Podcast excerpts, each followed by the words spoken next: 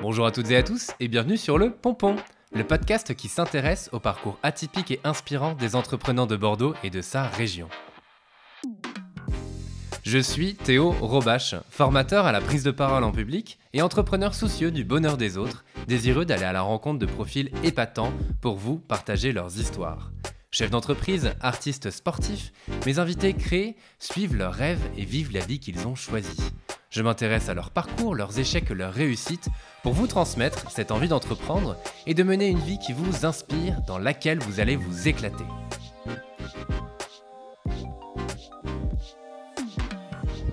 Pour ce nouvel épisode, j'ai le plaisir de recevoir Jean Berthelot de la Glétais, journaliste, président du Club de la Presse de Bordeaux et heureux fondateur de Podcasting. Jean nous partage son parcours de journaliste, métier qu'il pratique depuis bientôt 20 ans, et de manière indépendante depuis 2012. On aborde ses premiers papiers écrits, ses meilleurs souvenirs, sa détermination dans ce métier qui n'est pas toujours évident et souvent décrié d'ailleurs, la création justement de podcasting pour participer à la bonne compréhension de la profession et plein d'autres sujets passionnants. C'est un métier de passion pour Jean et une vocation même depuis son plus jeune âge. Je vous laisse découvrir ce nouvel épisode que j'ai adoré réaliser à ses côtés et je vous souhaite à toutes et à tous une très belle écoute.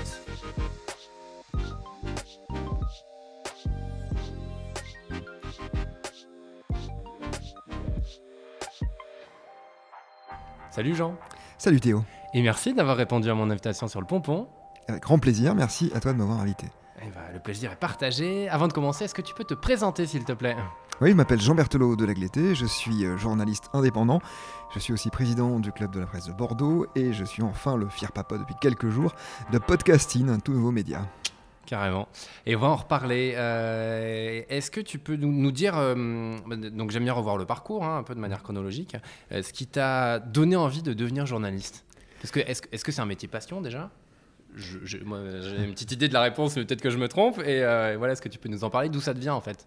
Oui, alors sur le métier passion, c'est difficile de faire ce métier sans être vraiment passionné. Ouais. Parce que c'est un métier difficile où on gagne pas forcément très bien sa vie, notamment au début, où il faut Mhm. vraiment s'accrocher, il y a peu de place, peut-être de moins en moins. Mhm. Et même euh, au bout d'un certain temps, on ne devient pas forcément très riche avec Ouais. le journalisme, donc il vaut mieux que ce soit un métier passion. Dans mon cas, c'est vraiment un métier passion, c'est même euh, une vocation. Depuis que je suis euh, tout petit, euh, j'ai envie de faire ce métier, en réalité. Quand tu dis tout Euh, petit Enfin, c'est C'est- c'est dû tu t'en venir vers souviens 5-6 ans, à peu Ah près. oui, ah oui Ouais. vraiment, euh, Vraiment. petit quoi. Ouais, c'est ça. J'ai toujours eu envie de raconter des histoires. Donc, quand j'ai appris à écrire, j'ai commencé à écrire vraiment. euh, euh, chez moi, j'aimais bien écrire des petites histoires, des choses comme ça. Ouais. Et puis j'ai toujours eu euh, une, une forme d'appréhension de la presse qui était très respectueuse et, et très curieuse aussi. C'est vrai que j'ai eu la chance d'être abonné jeune à des magazines justement de jeunesse. Ouais. Ça, me, ça me passionnait vraiment, au point que je prenais tout ce qui était écrit là-dedans, euh, sans doute trop au premier degré parfois, notamment des, des souvenirs de 1er avril assez douloureux.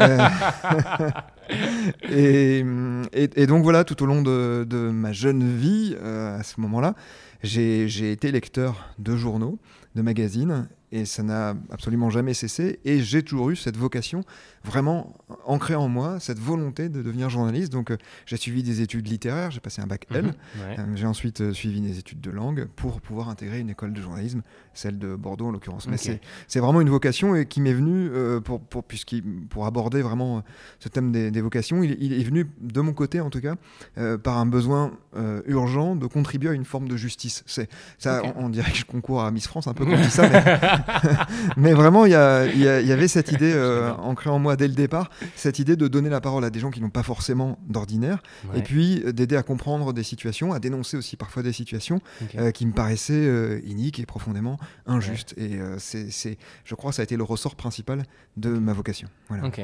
top. Comment Est-ce que tu te souviens du premier papier, on dit ça, que tu as écrit?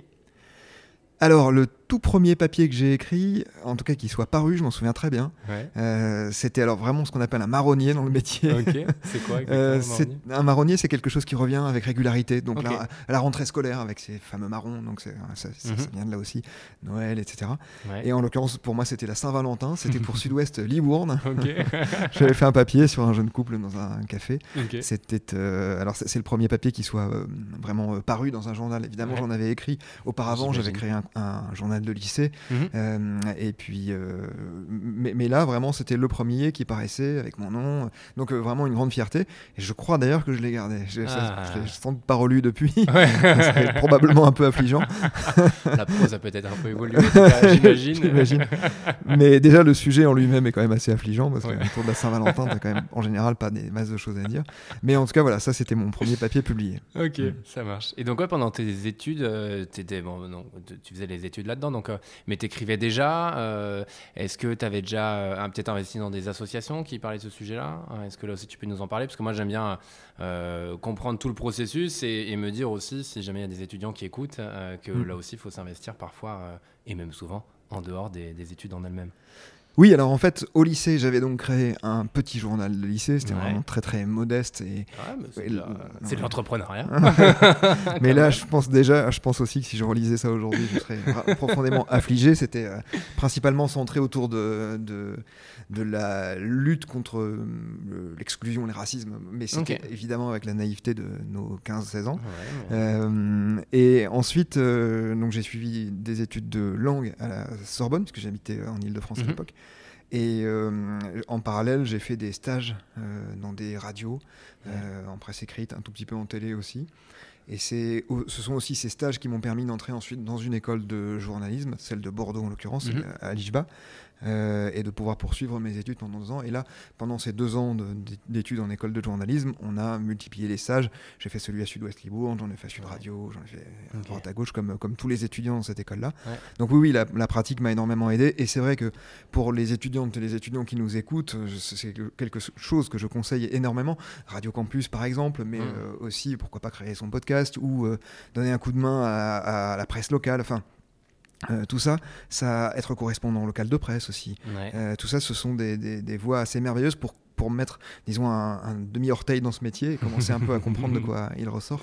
C'est super intéressant. quoi. Et justement, ton, ton premier pas dans ce métier-là, euh, vraiment, t'en as pensé quoi? Tu te dis, ah ouais, c'est vraiment génial ou merde, en fait, ça me correspond pas Ah Euh, J'allais dire alors- merde, en fait, c'est dur, mais c'est après, tu le diras après, quoi. Parce que Oui. moi, je me rends pas compte à quel point, et tu le disais, effectivement, c'est. C'est pas, t'as pas un salaire de trader. euh, Non, crois. vraiment. Tu bosses peut-être autant, et même sûrement, mais. C'est possible. mais donc, donc voilà, enfin, on imagine ça comme un métier qui est dur, et ça, tu, tu nous le diras. C'est pour ça que je veux pas. Je veux pas en parler euh, sans vraiment en savoir et, et ne l'étant pas, euh, je peux pas aussi bien en parler que toi, ça c'est sûr. Mais justement, quelles ont été tes premières impressions en te confrontant vraiment au milieu, quoi?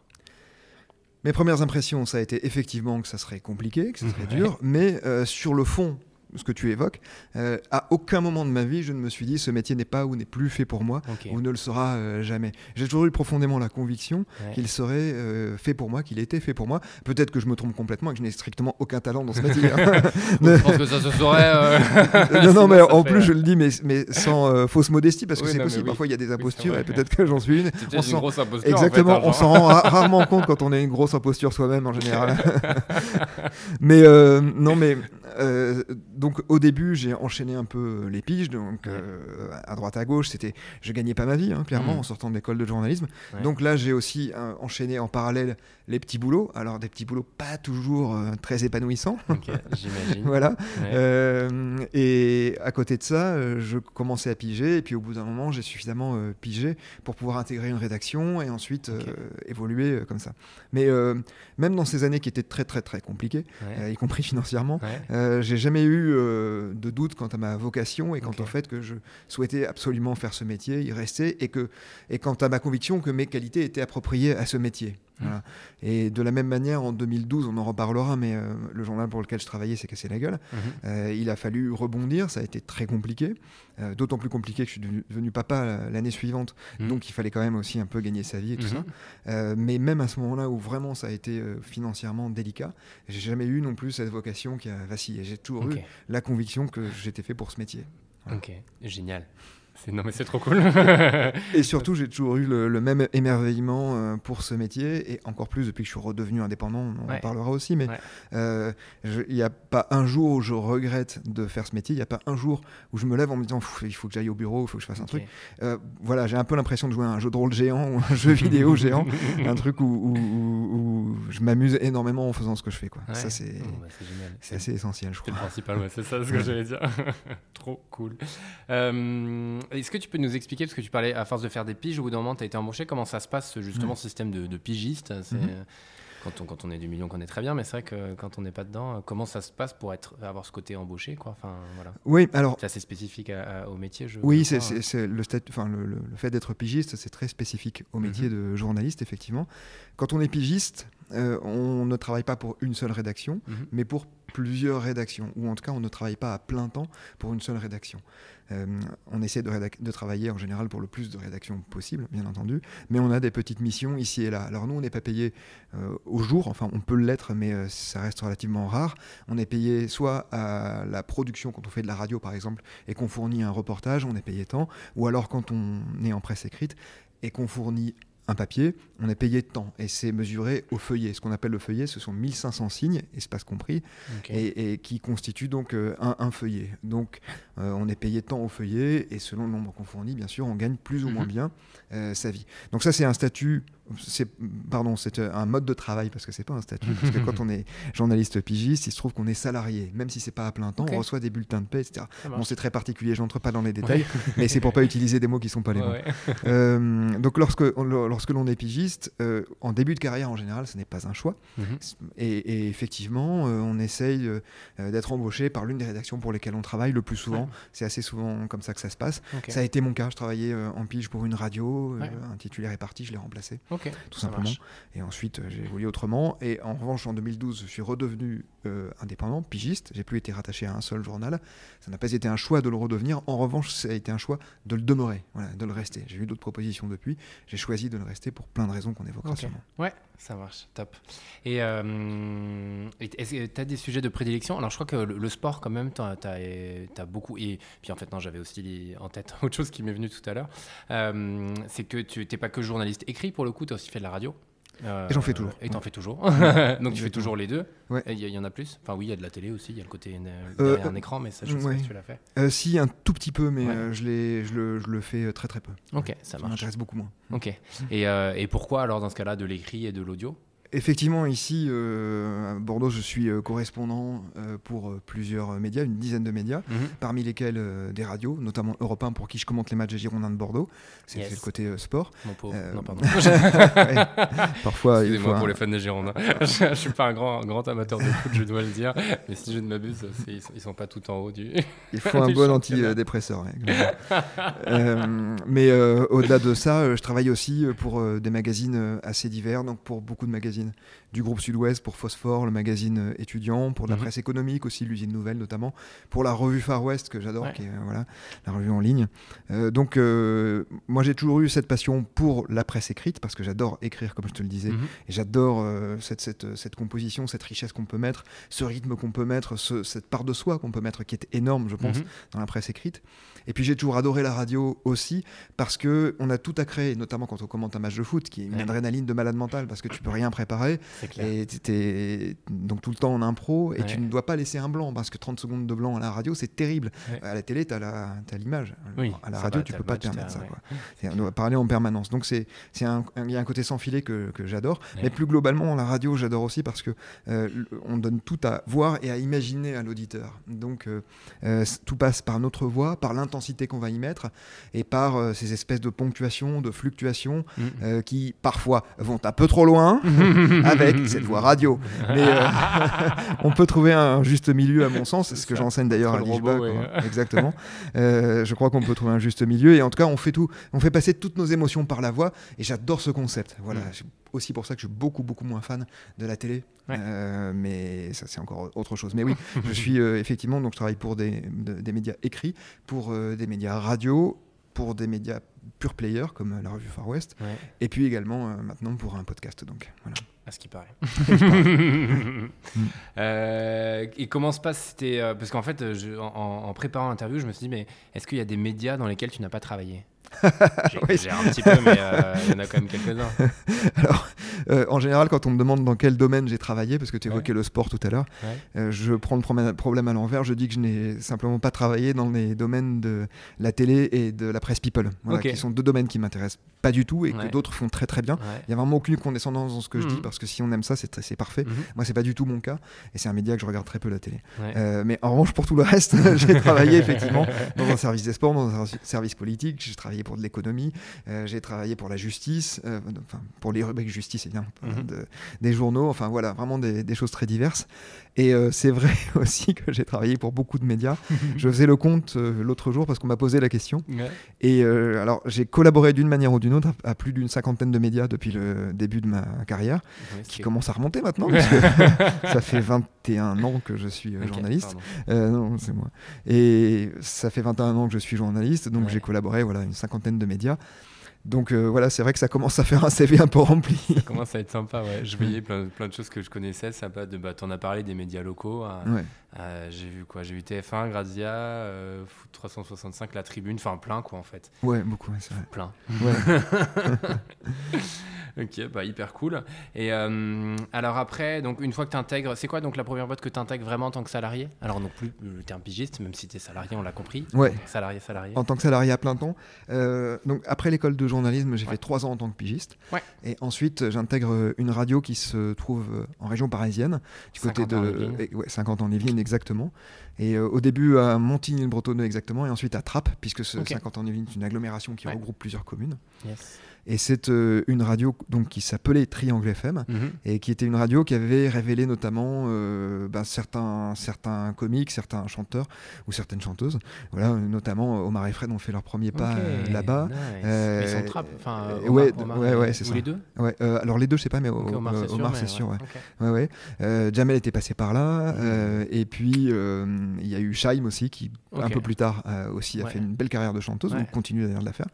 Et cette radio, en fait, était plus moins lié au fameux Papy, euh, qui était euh, celui qui a formé notamment Jamel et, bien d'autres. Et donc, euh, on était une, radio associative, mais professionnelle, avec une petite dizaine de salariés quand j'y suis arrivé. Et on a fait des choses fantastiques. Moi, je travaillais surtout en politique, en économie, et en associatif, toute la vie associative, j'ai essayé de la mettre en valeur là-bas. Il y a une richesse de la vie associative énorme à trapper dans les environs. Mm, mm, mm. Donc c'était vraiment un, très bon moment. la seule chose, évidemment, on était payé une petite misère. Euh, voilà. Donc euh, le, minimum de l'époque, euh, qui était à 931 euros, je m'en souviens, parce que dans ces cas-là. Ah oui, effectivement. ah ouais, je parle en net, hein, bien sûr. voilà, donc j'y suis resté trois ans et demi. Ok. Oui, donc ça fait. C'était pour l'expérience, quoi. Ouais, c'était pour l'expérience et pour le plaisir d'être vraiment un journaliste enraciné dans un territoire, mm. dans un territoire en plus pas facile, euh, réputé mm. pas facile. Et euh, je, je, vais, je vais pas te il n'y a pas d'angélisme dans ce que je dis. Bien mm. sûr qu'il y avait des problèmes à attraper dans les environs, euh, mais il y avait aussi de très très belles initiatives et c'était et on a pu aborder ces deux faces-là et mm. qui sont pas toujours abordées, notamment dans les médias nationaux. Donc ça a été une super école. C'était moi, c'est ce que je voulais faire de toute façon. Je voulais commencer dans la presse associative en sortant de l'école. C'est pour ça que j'ai parfois refusé des opportunités. Et donc ça m'a fait cette expérience de trois ans et demi. J'étais vraiment ravi. Ok, très cool. Mais oui, effectivement, parce que moi, mes parents sont dans les Yvelines pour le coup. D'accord. Notamment la Jolie qui est pas très loin. Voilà. Euh, et, effectivement, on entend rarement parler euh, bah, de, de, toutes les initiatives. Alors, tu parlais d'associations, mais c'est souvent ça quand même, de, toutes ces initiatives-là qui sont géniales mm. et où en fait ça se passe très bien. Il hein. faut arrêter de mettre en avant. bien sûr, il y a des choses formidables qui sont brûlées. Alors, j'exagère, je prends ça, mais, euh, mais c'est souvent ça, malheureusement, mm. qui est mis en avant. Ok, bah très très cool. Et, euh, et après, t'enchaînes. Euh, alors, ouais. L'aventure François. Exactement, exactement. Sacrée aventure, parce que j'arrive en 2006 à François, au moment où le journal vient d'être racheté par un millionnaire français, euh, millionnaire mais pas avec des moyens extraordinaires pour quelqu'un qui investit dans la presse. mais il s'appelle il s'appelle Jean-Pierre Brunois. Il avait fait euh, fortune dans l'immobilier. Parce qu'aujourd'hui, on en parlera aussi d'actualité, mais est-ce qu'il y qu'il y a encore de la presse indépendante qui n'est pas tenue par par un millionnaire ou milliardaire français? Ah oui, non, mais ouais, ouais, effectivement, on pourra en reparler. Et de mon point de vue, c'est pas forcément d'ailleurs un un, un tant un problème que ça, mais on, Ok. on- on pourra Ouais. Oui, aborder oui, ce, c'est vrai ce que je pose thème-là. la question. ouais, Au final, c'est bien qu'il y ait euh, de l'investissement qui soit fait pour pas que la presse se meure. Voilà, et ça dépend ensuite des pressions que tu vas exercer ou pas. Mais ça, on pourra en reparler. Ça dépend de la liberté qu'il y a ou pas. Exactement. Donc lorsque j'arrive, en fait, euh, le, le groupe italien qui détenait François vient de le vendre à Jean-Pierre Brunois. Beaucoup Mhm. de journalistes prennent leur clause de conscience, c'est euh, particulier aussi au journalisme, Ouais. c'est-à-dire que lorsqu'arrive quelqu'un ou une nouvelle équipe de, à la direction de la rédaction, euh, on a le droit de dire on n'est pas d'accord fondamentalement avec leurs idées, on part et à ce moment-là on peut partir dans les conditions d'un licenciement. Beaucoup de journalistes à ce moment-là l'ont fait et c'est parfaitement respectable euh, pour pouvoir partir justement dans les conditions du licenciement, sachant que ils étaient persuadés pour beaucoup que François ne durerait pas très longtemps derrière euh, et que mm, peut-être le titre serait fermé avec euh, assez peu de garanties pour les personnes qui seraient licenciées, etc. Mhm. Donc euh, je crois qu'il n'y avait pas forcément un énorme désaccord sur le fond intellectuel avec l'équipe dirigeante qui arrivait, parce qu'elle n'était pas, je crois, encore connue lorsque beaucoup d'entre eux sont, sont partis. Ouais. En tout cas, euh, ils ont pris leur clause et c'est quelque chose que je comprends évidemment parfaitement. Mhm. Mais il y a eu un gros appel d'air à ce moment-là. Et je m'en souviens euh, très très bien, le chef des sports de l'époque. donc je vois une annonce passer, je sais plus où, et je décide d'y répondre. Le chef des sports de, de l'époque me reçoit.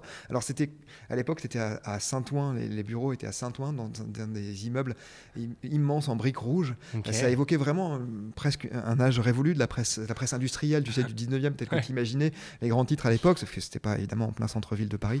C'était dans cette banlieue nord un peu Mhm. craignos. Ouais. Euh, et donc euh, j'arrive et le, le mec que j'ai en face de moi, euh, chef des sports, est une espèce de, de- de- de type très sympathique, mais qui venait des- du milieu des courses et pas du tout des sports. Ok. Et donc euh, il m'a posé une question, il m'a dit bon, euh, est-ce que tu as des contacts dans le milieu des sports? Je lui dis moi j'ai jamais bossé là-dedans, donc j'ai aucun contact. Il me dit parfait, tu commences demain. donc il cherchait des, journalistes quoi, en gros. Si. Donc j'ai commencé le lendemain, effectivement.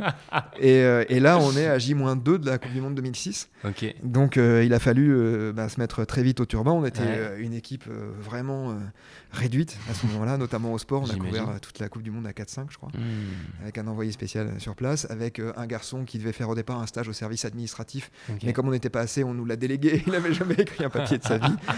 c'était assez. euh, c'était folklore. Euh, et le tout avec un déménagement au milieu, puisqu'on est parti de Saint-Ouen dans le 17e. Ok, donc bien folklore voilà, bien folklore, et Ouais. voilà comment a commencé à- mon, mon aventure à François.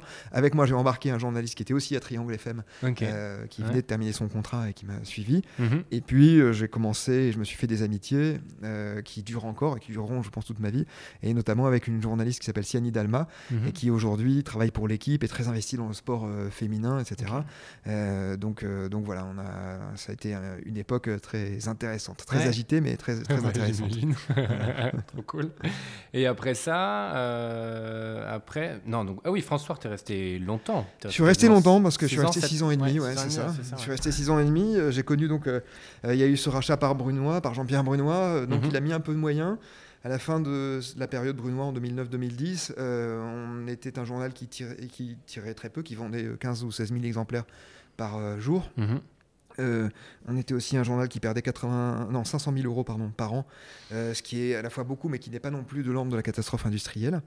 Est arrivé là-dessus en 2009-2010 un, un héritier russe, Ouais. euh, Alexandre Pougachev.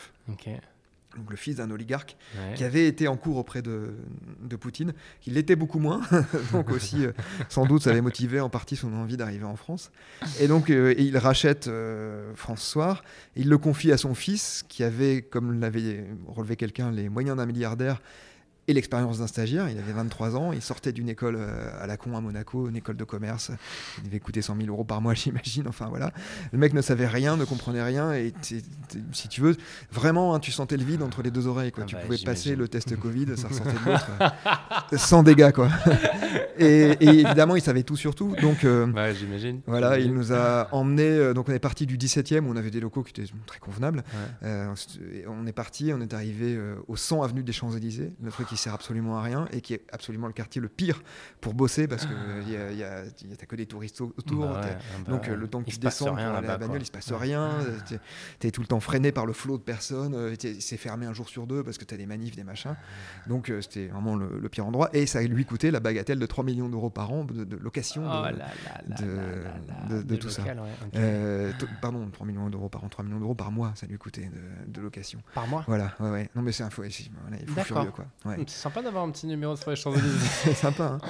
et donc là, on est, on est passé de 500 000, je sais plus quel était le, le, le chiffre de perte euh, annuel, mais c'était euh, c'était gigantesque. quoi. Alors qu'on vendait 90 000 exemplaires par jour. Donc on aurait dû avoir, tu vois. Un... Il y avait quand même une bonne production. Ouais, voilà, ouais, ça aurait dû, ça aurait dû être mieux. quoi. donc voilà. Non, je me suis trompé, excuse-moi, je reviens sur ce que j'ai dit. C'était quand même 3 millions d'euros par an, me semble-t-il. Enfin, quoi qu'il arrive, c'était. En tous les cas, ça fait beaucoup. En tous les cas, ça fait beaucoup, exactement. Et on est arrivé, non, en revanche, la perte euh, annuelle, je crois, on est passé de 500 000 de pertes annuelles à plus de 20 millions euh, annuels de pertes. Euh, donc ça a été pour le coup vraiment une catastrophe industrielle parce que il a fait n'importe quoi, il a fait de la pub n'importe où, il a débauché des gens à grands frais qui ont coûté très très cher. La masse salariale est passée d'une moyenne de 2500 à 6000 euros et c'est pas nous qui avons été augmentés, c'est ceux qui, sont arrivés. Alors si tu arrives et que tu as une grande envie, une grande expérience et tout ça, pourquoi pas? Mais il y a eu des gens qui sont arrivés qui étaient dans ce cas-là, il faut pas hmm. dire l'inverse. Mais il y a eu aussi beaucoup de chevaux de retour qui sont arrivés, qu'on a vu quatre fois en un an et demi, si tu veux. Voilà, donc ça a été une catastrophe. Euh, là-dessus, moi j'ai eu la bonne idée de devenir président de la Société des journalistes, euh, donc qui est dans un journal représente un peu un contre-pouvoir euh, à la direction du mhm. journal, et qui est là pour dire, ben, éditorialement, on n'est pas d'accord, et tout ça donc ça a été, j'ai vécu aussi des, bonnes heures, hein, notamment quand euh, il a fait la DER de Libé avec un titre Les idées de Marine Le Pen me plaisent. Donc euh, voilà, ah euh, ah François a toujours été un journal un peu à droite, mais plutôt de centre droit, de tradition. Ça n'a, entre centre droit et droite un peu hum, traditionnaliste, ça n'a jamais été un journal d'extrême droite. Hum, hum, et, fort heureusement d'ailleurs, il a tenté deux trois coups et à chaque fois justement la SDJ et la rédaction de manière générale s'y est opposé. Enfin voilà, ça s'est terminé comme ça devait se terminer, c'est-à-dire qu'il a bazardé le truc au bout de deux ans euh, quand ça l'intéressait plus et quand il avait bien tout ruiné. Donc euh, à ce moment-là, on a été racheté par un groupe euh, aussi, je ne sais même pas ce qu'ils étaient venus faire là, une bande d'incapables et d'imbéciles qui ont coulé le truc en six mois. Mhm. Et donc à ce moment-là, eux-mêmes ont revendu et il n'est plus resté qu'un seul journaliste. Euh, à François qui a bâtonné de la dépêche euh, tout le temps, etc. Juste avant de revenir à mon parcours, donc au moment où je quitte François en 2012, je voudrais juste te dire un mot sur ce qu'est devenu François, parce que mhm. euh, après cela, il, a, donc, il y a eu ce seul journaliste. Ensuite, ça a de nouveau été vendu. Et là, il y a une équipe de journalistes, notamment emmenée par Pierre Plotu, qui est un, journaliste que j'aime beaucoup et pour qui j'ai beaucoup de respect. Mhm et euh, qui s'est mis justement à être une sorte d'observatoire de l'extrême droite et des mouvements euh, racistes, antisémites, euh, néofascistes, etc. Et qui est devenu en quelques années une référence et vraiment quelque chose de très très sérieux. Donc moi, ça m'a vraiment fait chaud au cœur de voir que cette équipe-là avait réussi à mhm. faire cela. Alors ils étaient un pur player, hein, bien sûr. Hein. Donc il y avait sans doute moins de contraintes, etc. Mais ils avaient réussi vraiment un sacré boulot. Je leur tire encore mon chapeau. Malheureusement, ils ont été à leur tour vendus. Et à ce moment-là est arrivé une espèce de, je, ne sais, pas comment on peut qualifier la personne qui a racheté François et qui est à sa tête aujourd'hui, mais qui multiplie euh, les fake news, les contre-vérités, les papiers complotistes, euh, voilà, qui est dans la, enfin voilà, qui est Trumpiste à fond euh, aujourd'hui. Quand on tape François, c'est un, massacre quoi. Aujourd'hui, il a fait de ce titre la, la sous-merde de la sous-merde quoi. C'est vraiment euh, c'est on est bien au-delà des égouts euh, et tout ça. Mmh.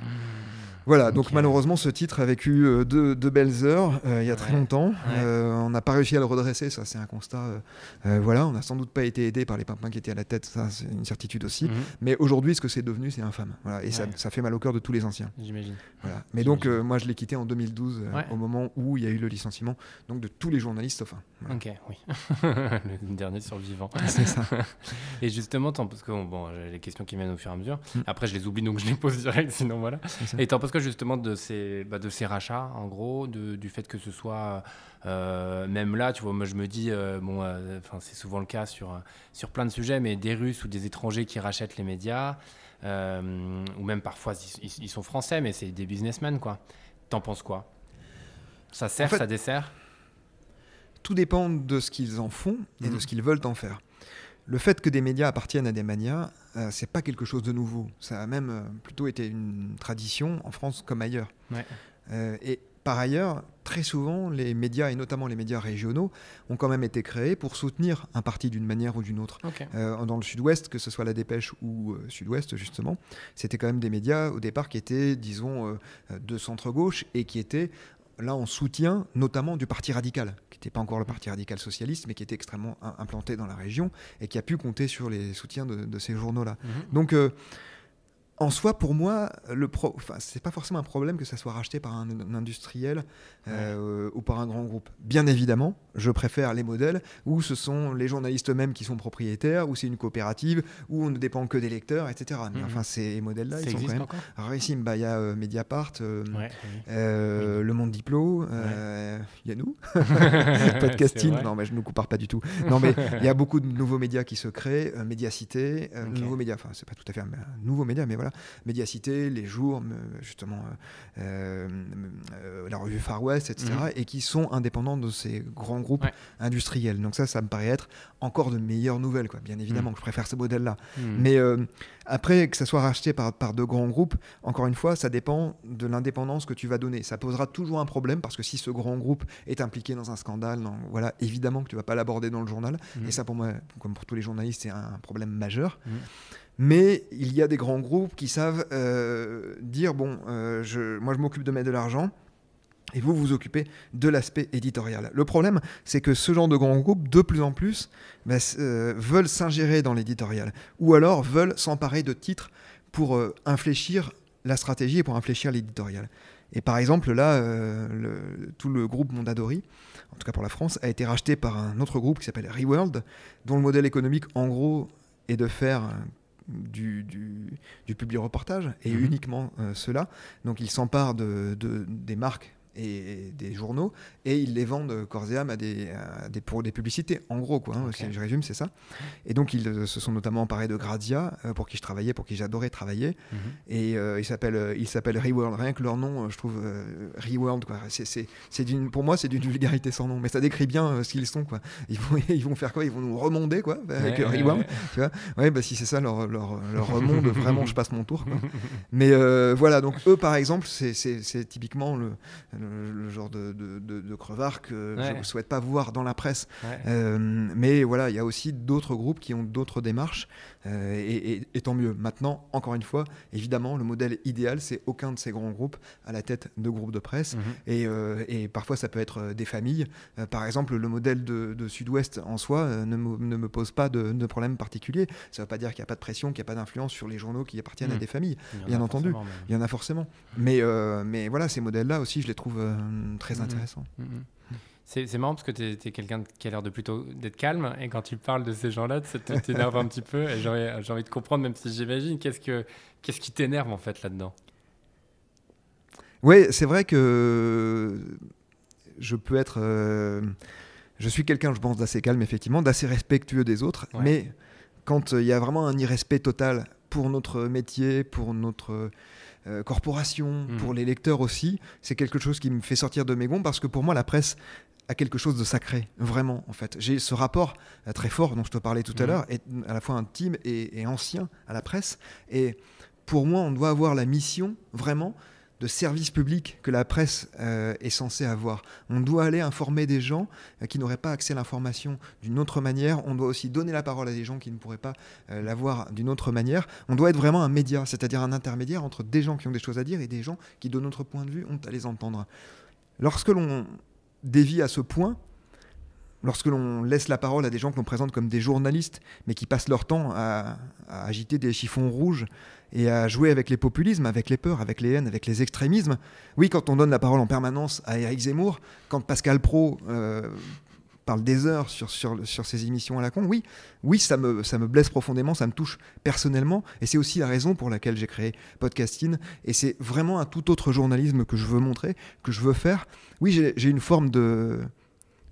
J'ai une forme de haine pacifique, bien sûr, Mhm. envers ces gens-là. Parce que ce qu'ils font de mon métier, parce que ce qu'ils font des titres, euh, des groupes, qu'ils font aussi des journalistes qu'ils ont sous leur responsabilité. Parce que quand on laisse la parole à un Éric Zemmour ou à un Pascal Pro, pour reprendre ces deux Mhm. exemples-là, Mhm. en permanence, qui est sali? C'est pas eux, eux ils en ont rien à foutre d'être salis, ils, ils gagnent des fortunes grâce justement au fait qu'ils jouent sur les peurs et les haines. Ceux qui sont salis, bien évidemment, ce sont les, les petites mains, entre guillemets, et j'en suis une moi-même, je suis un petit journaliste, un petit journaliste anonyme, et j'en suis fier.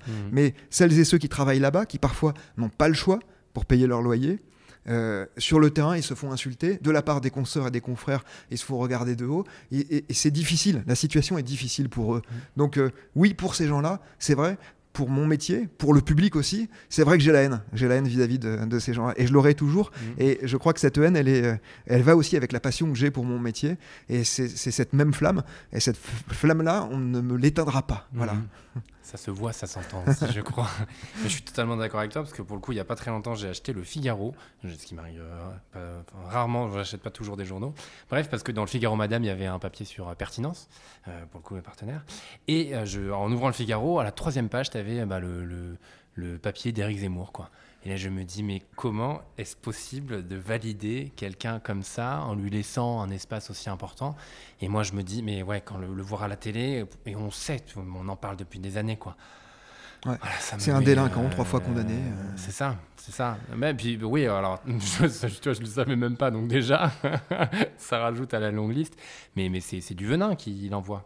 C'est vraiment du venin, ça divise, ça accroît la, la défiance vis-à-vis des journalistes d'abord, mais ça, à la limite, c'est le moindre mal. Mais c'est surtout que ça, ça divise totalement les populations sur énormément de questions. Bien évidemment que ça adresse les Françaises et les Français Mm. les uns contre les autres, c'est une certitude absolue. Mm, Ça adresse ce qu'il espère voir être des communautés, ça adresse des religions, ça adresse des classes sociales. C'est euh, un travail de, de, de haine qui lui rapporte beaucoup, mais Mm. qui coûte beaucoup à la Mm. société française. Ah oui, c'est Mm. clair, c'est incroyable.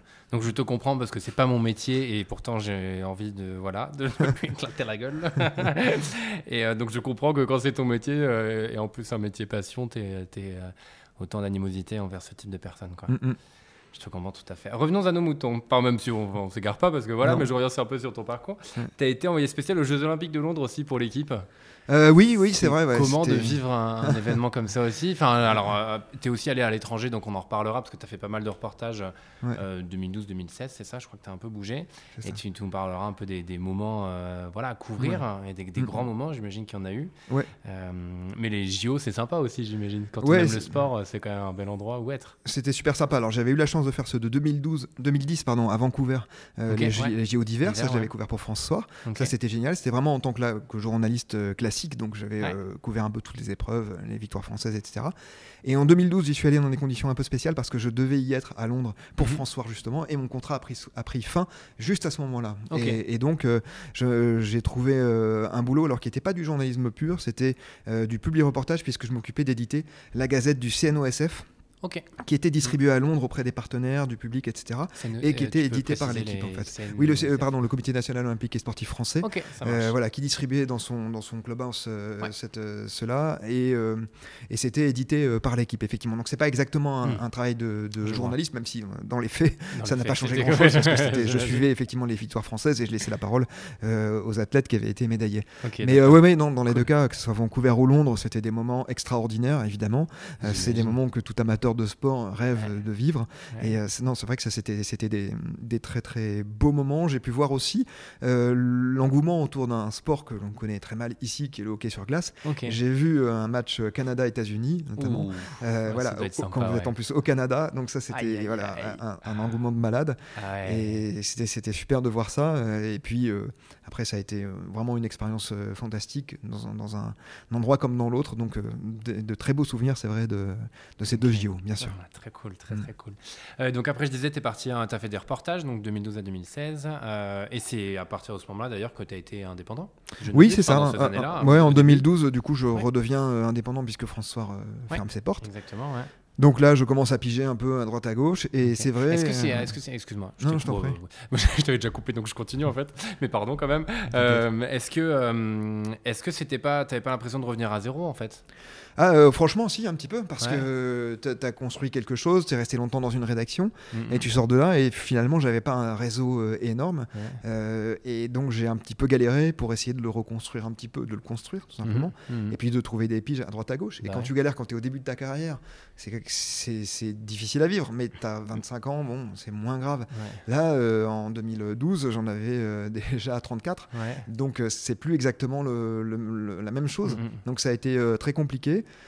Et euh, finalement, euh, ça, ça me donne l'occasion de saluer quelqu'un qui s'appelle Sophie Bougnot, qui est euh, une, une amie et qui est une grande journaliste, et qui était à la tête de certaines rédactions à cette époque-là, et qui m'a fait un petit peu bosser, qui m'a aidé à pas lâcher en fait l'affaire, parce que Ouais. tu as des moments où tu doutes tellement que tu te dis, je vais jamais gagner ma vie. quoi. Encore une fois, avec en plus ma fille qui était arrivée en 2013, Mhm. j'ai eu un garçon depuis en 2015. Ok. Euh, également. Mais, mais voilà, et puis finalement, entre 2012 et fin 2013, euh, ma vie d'indépendant s'est organisée, j'ai commencé à mieux gagner ma vie, euh, voilà. Et euh, pour l'anecdote, fin 2013, j'ai eu euh, l'opportunité d'intégrer un grand groupe de presse dans lequel je prenais des responsabilités très importantes, avec un salaire aussi très important. Mhm. Et j'ai commencé dans ce groupe de presse un lundi matin à 9h, et à 11h30, je démissionnais. Sérieux parce que, En 2h30, t'as senti que ça allait pas le faire? Oui, parce qu'en fait, j'avais connu pendant un an et demi la vie d'indépendant. J'avais commencé à gagner ma vie justement Ouais. et j'avais compris ce que je pressentais depuis le début de ma carrière, que c'était vraiment ça qui était fait pour moi, être indépendant et que je voulais pas revenir dans un, dans un bureau à, à plein temps. Et il y en a qui adorent ça et je les respecte vraiment ouais, énormément non, oui, et c'est pas du tout un jugement de ma part, au Mhm. contraire. Simplement qu'il y a des natures qui sont faites pour certaines choses et pas d'autres. Et donc j'ai dit au quand revoir, même, en ouais. 2h30. Ça a été euh, rapide. C'est ça. Et en fait, à ce moment-là, on est en décembre 2013. Donc en plus, ma fille avait deux mois, donc euh, voilà. Ouais. Euh, et normalement, se c'est passait pas beaucoup de choses, de Émotionnellement, il se passait quand même beaucoup de choses. Et là, je me suis dit, ben voilà, je veux tout faire, tout tenter pour gagner ma vie en tant qu'indépendant, tenter le coup au maximum. Et si vraiment j'y arrive pas, je, je changerai de. Je trouverais une place entre Voilà, guillemets. euh, peut-être que je voilà. trouverai une place en CDI Mhm. ailleurs, etc. Ok. C'est ce que j'ai fait, je me suis lancé à fond dans l'aventure. En 2015, euh, du coup, j'ai continué à gagner un peu ma vie euh, en tant qu'indépendant entre Mhm. 2013 et 2015, à gagner Ouais. même un petit peu mieux qu'avant, Mhm. en m'appuyant aussi sur une deuxième euh, jambe qui est la création d'une société de contenus euh, éditoriaux. Mhm. Donc là, on est plus dans le public éditorial, le, pu- le public reportage, des choses Ouais. à mi-chemin entre communication et journalisme, mais on n'est plus jour- on n'est pas journaliste quand on, quand on fait ça, hein, c'est Mhm. vraiment autre chose. Mhm. Donc je Les m'appuyais mai, un peu les mots de mai, exactement. Je m'appuyais un peu sur ces sur ces deux jambes euh, pour pouvoir avancer. Ça a Ouais. plutôt bien fonctionné. Et puis en 2015, euh, j'ai à force de lobbying, on va dire, j'ai réussi à convaincre ma femme de revenir à Bordeaux. Enfin pour moi de revenir et pour elle euh, d'y arriver. Ouais. Et euh, on a, elle a donc quitté son poste. Elle était en poste chez Gradia justement, mais elle ne se plaisait plus dans ce travail-là. Donc pour elle recommencer à zéro euh, ici ou à Paris, Mhm. c'était la même chose. Mhm. Donc on, enfin, je suis revenu et elle est arrivée en, en juillet 2015 Ok. à Bordeaux. Voilà. Ok. Ça marche, très cool. Et, euh, et est-ce que tu peux, ouais, tu as fait donc des reportages en France à l'étranger. Est-ce que tu as des anecdotes, des histoires à raconter? Parce que quand on est journaliste, on est justement au cœur de l'info, hein, Ouais. quand même. Euh, est-ce qu'il y a des trucs que tu as vécu et, et tu te dis, waouh, euh, grâce à ce métier-là, j'ai vécu ça, quoi? Oui, oui, euh, j'ai eu la chance de- effectivement d'aller en reportage euh, dans, dans pas mal d'endroits, notamment euh, en Tunisie, alors peu après la, la Révolution, Ouais. euh, peu après le printemps arabe Mhm. en tout cas. Et hum, et il y avait encore des tensions, et j'y suis allé moi à un moment où il y avait des grosses tensions avec la France, et où notamment il y avait des chars autour de l'ambassade de France à Tunis pour empêcher euh, les débordements, etc. Donc c'était assez compliqué.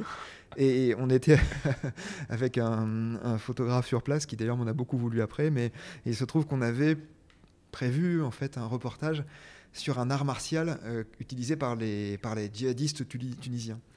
Donc euh, tous ceux qui le pratiquaient n'étaient pas forcément évidemment des fondamentalistes, hein, et Mhm. encore moins des djihadistes. Mhm. Mais en l'occurrence, euh, certains d'entre eux, voilà.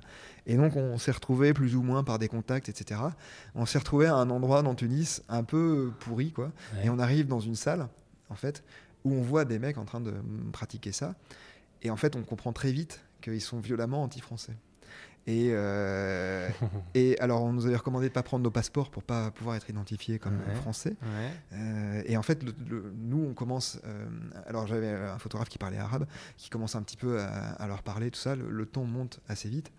Et là, il nous demande si on est français. Et lui dit non, non, on n'est pas français.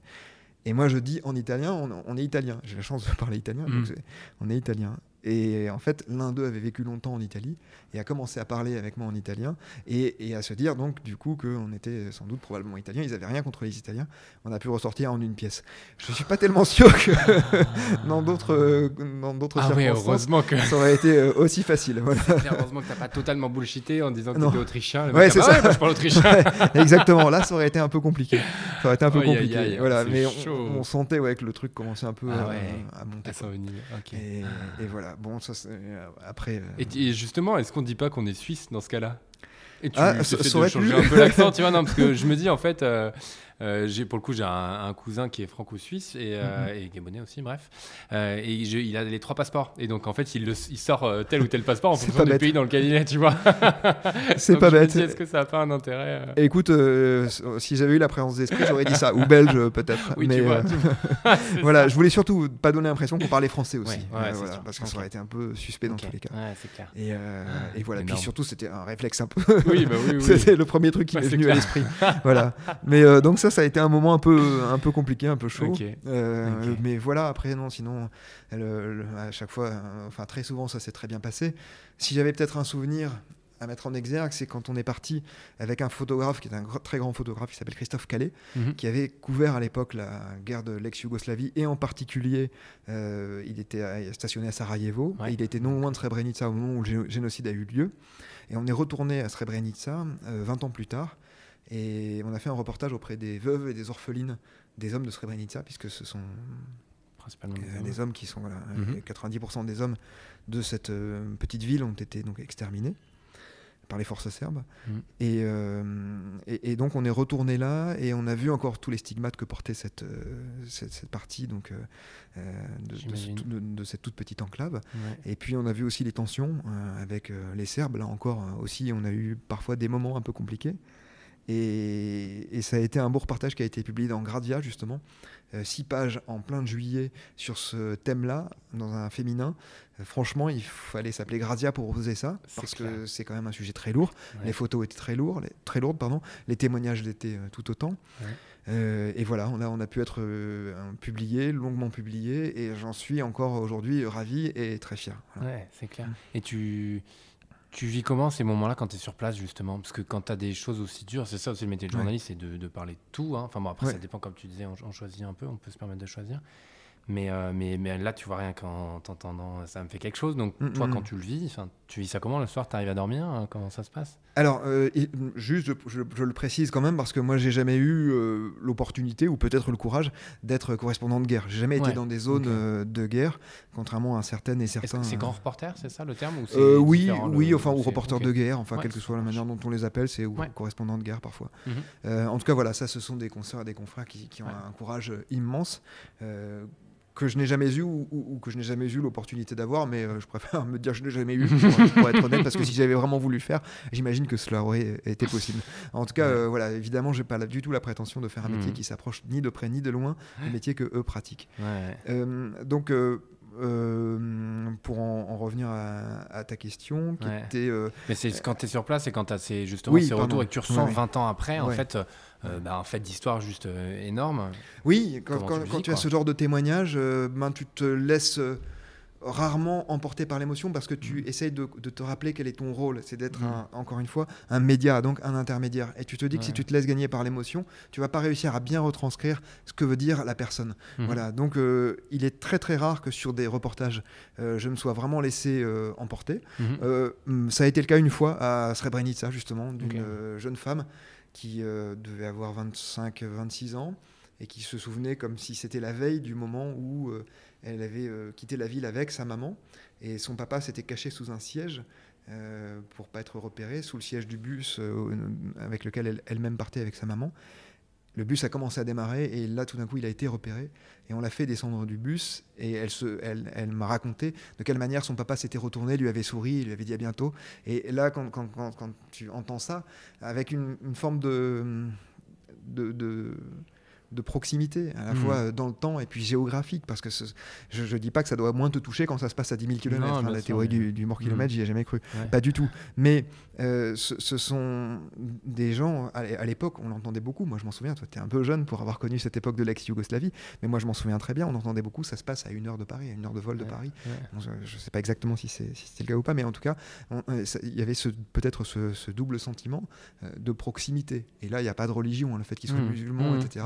Ah, tu te sens pas du tout euh, loin de, ces gens-là, bien évidemment. Et voilà, donc là, ce jour-là, ouais, j'ai été chopé parce que, parce que euh, elle-même n'a pas pu retenir son émotion et parce qu'elle le racontait avec tellement de euh, d'actualité encore mm. que c'était d'autant plus que, en l'occurrence, son père faisait partie des personnes dont le corps n'avait pas encore été retrouvé. Donc pour elle, comme pour tout, pour, comme pour tout cela, le, le, deuil est très très difficile, encore, sans doute encore plus difficile que lorsqu'on retrouve les corps. Ouais. Mais voilà, donc non, euh, la plupart du temps, on se laisse pas emporter par l'émotion. On se souvient qu'on est un média et qu'on est là pour être l'intermédiaire et qu'on doit le faire le mieux possible. Mhm. Et que donc, l'émotion doit trouver sa place le moins possible. Ouais. Chapeau. C'est vrai que tu me racontes son histoire, tu vois, à travers toi, j'en ai les larmes aux yeux, alors je me dis merde, ça heureusement. J'ai un, peu, j'ai un peu plombé l'ambiance. mais- non, mais, bah non, mais après, voilà, c'est c'est les histoires comme ça, et, l'idée, c'est de, de voir un peu euh, bah, tout ce que tu as pu faire, et puis euh, avec des histoires comme ça hein, qui sont hyper intéressantes. On va essayer de repartir sur des sujets. Euh, et ben depuis, alors depuis, euh, depuis que tu as fait, donc entre 2012, 2012 pardon, et 2016, tu as fait des reportages en France à l'étranger. Ouais. Euh, et depuis, tu continues de faire des. Donc, alors je sais pas si on peut appeler ça reportage, mais ouais, si, quand même. Si, si, moins. bien Ouais. sûr. ouais, je suis Depuis, il se passe installé- quoi Et après, on arrivera sur podcasting euh, tranquillement. Et aussi sur bah, le club de la presse de Bordeaux, parce que ça, ça arrive en bien. 2019. Donc, Ouais. donc euh, voilà. Ben, depuis 2015, donc, euh, je suis correspondant, comme Ouais. je te le disais ici. Je Ouais. suis aussi euh, pigiste euh, voilà, pour, plusieurs médias. Mhm. Donc je continue bien sûr les reportages puisque je couvre une grosse partie de la région Nouvelle-Aquitaine. Donc je me promène beaucoup Ouais. au Pays Basque, parfois un peu plus haut dans les Deux-Sèvres, etc. Donc non, non, je continue de, de beaucoup faire du reportage. C'est vrai que j'en fais beaucoup plus dans la région, mais il m'arrive encore de m'échapper dans Mhm. d'autres régions françaises ou même à l'étranger. Euh, Ok. Et ça, c'est important aussi pour moi de ne pas rester cantonné euh, vraiment dans, dans- dans une seule Mhm. fonction. Et la différence, c'est qu'aujourd'hui, je travaille pour beaucoup plus de médias. Donc, j'en ai cité euh, quelques-uns euh, tout à l'heure. Et euh, c'est vrai que donc pour moi, c'est très riche, c'est très divers. Ça correspond exactement à ce que je voulais faire parce que c'est moi qui organise mes journées, qui prends mes vacances quand je veux, etc. Et euh, par ailleurs, ce qui m'a toujours intéressé, c'est de bosser pour des publics très différents. Ouais. Donc que ce soit Phosphore qui s'adresse aux lycéens, euh, l'usine nouvelle qui s'adresse au monde industriel, euh, voilà, on peut citer plein d'exemples différents. Europe 1 ou plutôt grand public amateur de foot, enfin voilà. Et dans des, dans des parutions différentes aussi, parfois euh, c'est euh, le quotidien, parfois l'hebdomadaire, parfois le mensuel, la radio, etc. Et tout ça sont des gymnastiques intellectuelles Ouais, bah, qui m'intéressent beaucoup, que j'adore en fait. Et puis encore une fois, je me cantonne pas à un seul euh, thème, Ouais. euh, puisque je fais du sport, je fais de la société, de l'économie, euh, vraiment Mhm. des choses, de la culture bien sûr. J'imagine en plus que tu les abordes pas de la même manière. Non, non, bien sûr. Et, et c'est ça, en fait. Alors, pour moi, c'est au cœur de mon métier. Encore une fois, il n'y a aucun jugement et encore moins de condescendance pour les personnes qui euh, font toute leur vie, toute leur carrière de journaliste dans un seul secteur, Mhm. la culture, la politique, etc. Je trouve ça parfaitement respectable. Mhm. Vraiment, quoi. Mais euh, moi, ça m'a jamais vraiment intéressé, cette démarche-là. Ça a toujours été de toucher à tout. Alors, euh, on peut considérer euh, que je, je touche à tout et que je suis bon à rien. C'est sûr qu'on peut pas être aussi spécialiste que quelqu'un qui consacre sa, sa vie à cela. Ouais, mais je considère que quand on travaille beaucoup son sujet, quand on s'intéresse à, à beaucoup de choses et qu'on le bûche et qu'on le bosse vraiment avant de- de- d'attaquer un papier, Ouais. on est capable d'être euh, euh, celui qui va transmettre l'information qui est donnée par quelqu'un qui est spécialiste et qu'on va interviewer, voilà, et qui va vulgariser tout cela. Donc, euh, alors ça peut pas marcher à tous les coups, hein, évidemment. Je vais pas travailler pour des trucs hyper spécialisés en médecine, ou Ouais, voilà, ouais. évidemment. Mais euh, pour beaucoup de, de médias, en tout cas, c'est- comme ça que je vois les choses. Donc voilà, j'adore travailler pour des supports très différents, Mhm. sur des sujets très différents, et, et, pour des publics aussi très très différents. Et je suis vraiment, alors là pour le coup, je suis pleinement pleinement comblé. Depuis euh, quelques années et depuis toutes ces collaborations donc, qui sont qui sont euh, multiples. J'ai la chance qu'elles soient multiples. Mhm. Et je mesure cette chance aussi vraiment parce que je sais que la réalité pour les journalistes, elle est tout autre. Euh, et le revenu moyen pour les journalistes, il est très peu élevé, Ouais. notamment pour les pigistes. Il s'élève à 800 euros par mois, je crois. Donc c'est quand même pas grand chose. J'ai la chance de gagner ma vie beaucoup mieux que ça. Mhm. Pas comme un trader, mais beaucoup mieux que ça. Et, et cette chance-là, euh, je la savoure. Je sais qu'elle est due aussi au fait que j'ai de l'expérience. Ouais. Euh, sans doute ce qu'on peut appeler un réseau, même si en réalité, il m'a jamais vraiment servi ou très peu servi pour être embauché quelque part. Mhm. Euh, parce que la plupart du temps, j'ai répondu à des annonces, en fait, tout bêtement, ou alors j'ai proposé mes services, ce qu'on fait le plus souvent. Mais en tout cas, voilà, je, je- je savoure cette chance et j'en suis euh, conscient aussi. Ouais. Voilà. Et j'oublie pas mes consoeurs et confrères qui sont dans des situations beaucoup plus difficiles. Carrément, et merci de, de le dire. Euh, ça me fait penser, vu que tu es dans plein de secteurs, plein de sujets différents, euh, est-ce que tu pas tout le temps, genre, euh, parce que les infos, on en a en- enfin, voilà, tout le temps, constamment, qui nous arrivent en pleine face, est-ce que pas, tu deviens pas euh, taré, quoi? Enfin, euh, si, très sincèrement, si. en fait, j'ai quelqu'un de taré en face de moi. Ouais, voilà. exactement. Tu as quelqu'un de schizophrène. C'est la raison pour laquelle, d'ailleurs, par exemple, sur euh, Facebook, j'ai fait naître Jean Brandon, qui est mon alter ego, un peu, qui n'a aucun filtre et qui. Parfait, parfait. Non, mais je, je- je- c'est-à-dire que quand on est journaliste, c'est comme c'est un métier passion, comme une vocation, Mhm. euh, on est journaliste 24 heures sur 24. C'est vrai quand on est en poste en permanence quelque Ouais. part, mais c'est vrai aussi quand on est, et c'est vrai encore plus quand on est indépendant. Parce que Bah quand ouais. on est indépendant, on doit proposer des sujets en permanence, encore plus que quand on est en poste, parce que c'est notre survie dépend de ça. Mhm. Donc, euh, ben, c'est vrai que je rends un peu fou euh, mes proches. Alors ma femme, j'ai de la chance, elle est journaliste aussi, elle est photographe, elle en l'occurrence. Ouais. C'est l'une des photographes les plus douées de sa génération pour moi. Je le très dis vraiment de manière objective, même si je le suis sans doute pas. Mais euh, elle, euh, j'ai connu beaucoup de grands photographes, dont Christophe que j'évoquais euh, Mhm. tout à l'heure. Ouais. Mais vraiment pour moi, elle est dans le, dans le haut du panier. Elle s'appelle Magali Marico, pour celles Ça et ceux qui veulent aller voir son site. En Très tout bien. cas, voilà. Donc elle, elle comprend quand même cette espèce de, Ouais. de qui vivent en permanence. Pour d'autres, c'est parfois plus compliqué. C'est vrai que ça peut venir euh, en passant devant un panneau, tu vois marqué euh, village bio. Qu'est-ce Ouais. que ça veut dire, tu vois Ouais. Euh, Ou village sans taffetas. Qu'est-ce que ça veut dire exactement Donc ça, c'est des trucs, des, des reportages que j'ai fait vraiment. Ouais, tu discutes avec quelqu'un qui te dit bon, moi je fais ça, machin, putain, putain, le, le thème est super intéressant, tu vas le proposer en suivant. Ok. Euh, voilà, c'est vrai que tu t'arrêtes jamais, y compris en vacances d'ailleurs. Voilà. Ouais, Et bah oui. tu, tu ne déconnectes jamais. J'ai toujours donc un petit carnet à portée de main dans lequel je note des idées. Et bon, le, co- le- pour le petit carnet, c'est un peu romantisé parce que c'est mon iPhone en général. Euh, voilà, euh, dans lequel on va noter des idées qui ensuite vont pouvoir déboucher sur des reportages. Mais oui, en fait, quand, quand tu es journaliste, si tu veux, c'est, enfin, de mon point de vue, tu es en permanence nourri par tes échanges avec les autres et par le monde dans Bah lequel ouais. tu vis. Mhm. En tout cas, c'est ma façon de voir les choses.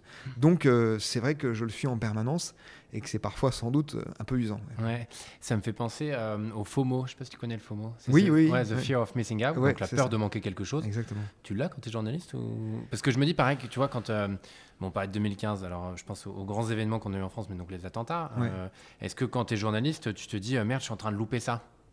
Et c'est clairement enfin la FOMO quoi la, la- la peur Ouais. de manquer quelque chose est-ce que ça ça te fait pas ou peut-être que tu dis bon très bien il y en a qui le font et moi j'y suis pas je suis sur autre chose mais moi j'ai vraiment euh, me dire il se passe plein de trucs partout et Ouais. t'as envie d'y être quoi c'est ça? Oui, tu as envie d'y être euh, et tu, de toute façon, alors j'ai pas vraiment cette peur parce que quand vraiment les choses m'intéressent, j'ai la chance de pouvoir très souvent trouver un moyen d'y entrer. Hmm. Donc, euh, par exemple, bien sûr, les attentats, j'ai souhaité euh, écrire d'une manière ou d'une autre là-dessus. Mhm. Et donc, pour Gardia, quelques semaines après, j'ai eu la chance de rencontrer euh, des survivants du Bataclan qui s'organisaient pour pouvoir faire sortir la parole. C'était ça l'angle de mon papier. Mhm. Et cet angle-là m'intéressait euh, profondément. J'aurais évidemment aussi euh, pu être amené à traiter euh, les, les choses dans l'immédiat, à chaud, etc. Il se Mhm. trouve que j'étais déjà à Bordeaux à l'époque, donc ça ne s'est pas présenté. Ouais. Mais voilà, j'ai pas vraiment cette FOMO dans la mesure où, voilà, d'une manière ou d'une autre, j'arrive à m'intéresser aux choses qui, qui, qui, justement me semblent être euh, passionnantes. Mhm. Voilà. Euh, donc non, non, non, je, je crois pas avoir ça. Ok ça marche tant mieux Ouais, Parce que sinon- j'ai déjà beaucoup de. Déjà, j'imagine que tu as de quoi faire et après, il s'en passe tellement que voilà. Non, mais c'est vrai. Après, après, en revanche, la boulimie d'infos, euh, la boulimie de- de- d'envie de, comprendre, de curiosité, euh, d'écoute, ça, euh, ça, je, évidemment, que je l'ai, quoi, Ouais, bah très, oui, mais très heureusement, clairement. Ouais, ouais, sans doute, ouais. Bon, et donc en 2019, tu deviens Ouais. président du club de la presse de Bordeaux, euh, Kesako. Le club de la presse de Bordeaux, ça a été fondé en, mi- en- il y a 40 ans, Ouais. donc en 1979. On, on a fêté ça dignement en 2019, Quand on avant le confinement, exactement. Et euh, c'est euh, une association qui réunit environ 450 personnes, Mhm. notamment des journalistes, mais aussi des communicants dans le secteur de la relation presse, ainsi Ouais. que des étudiants en journalisme et des étudiants en communication également. Euh, et puis des professeurs de journalisme, etc.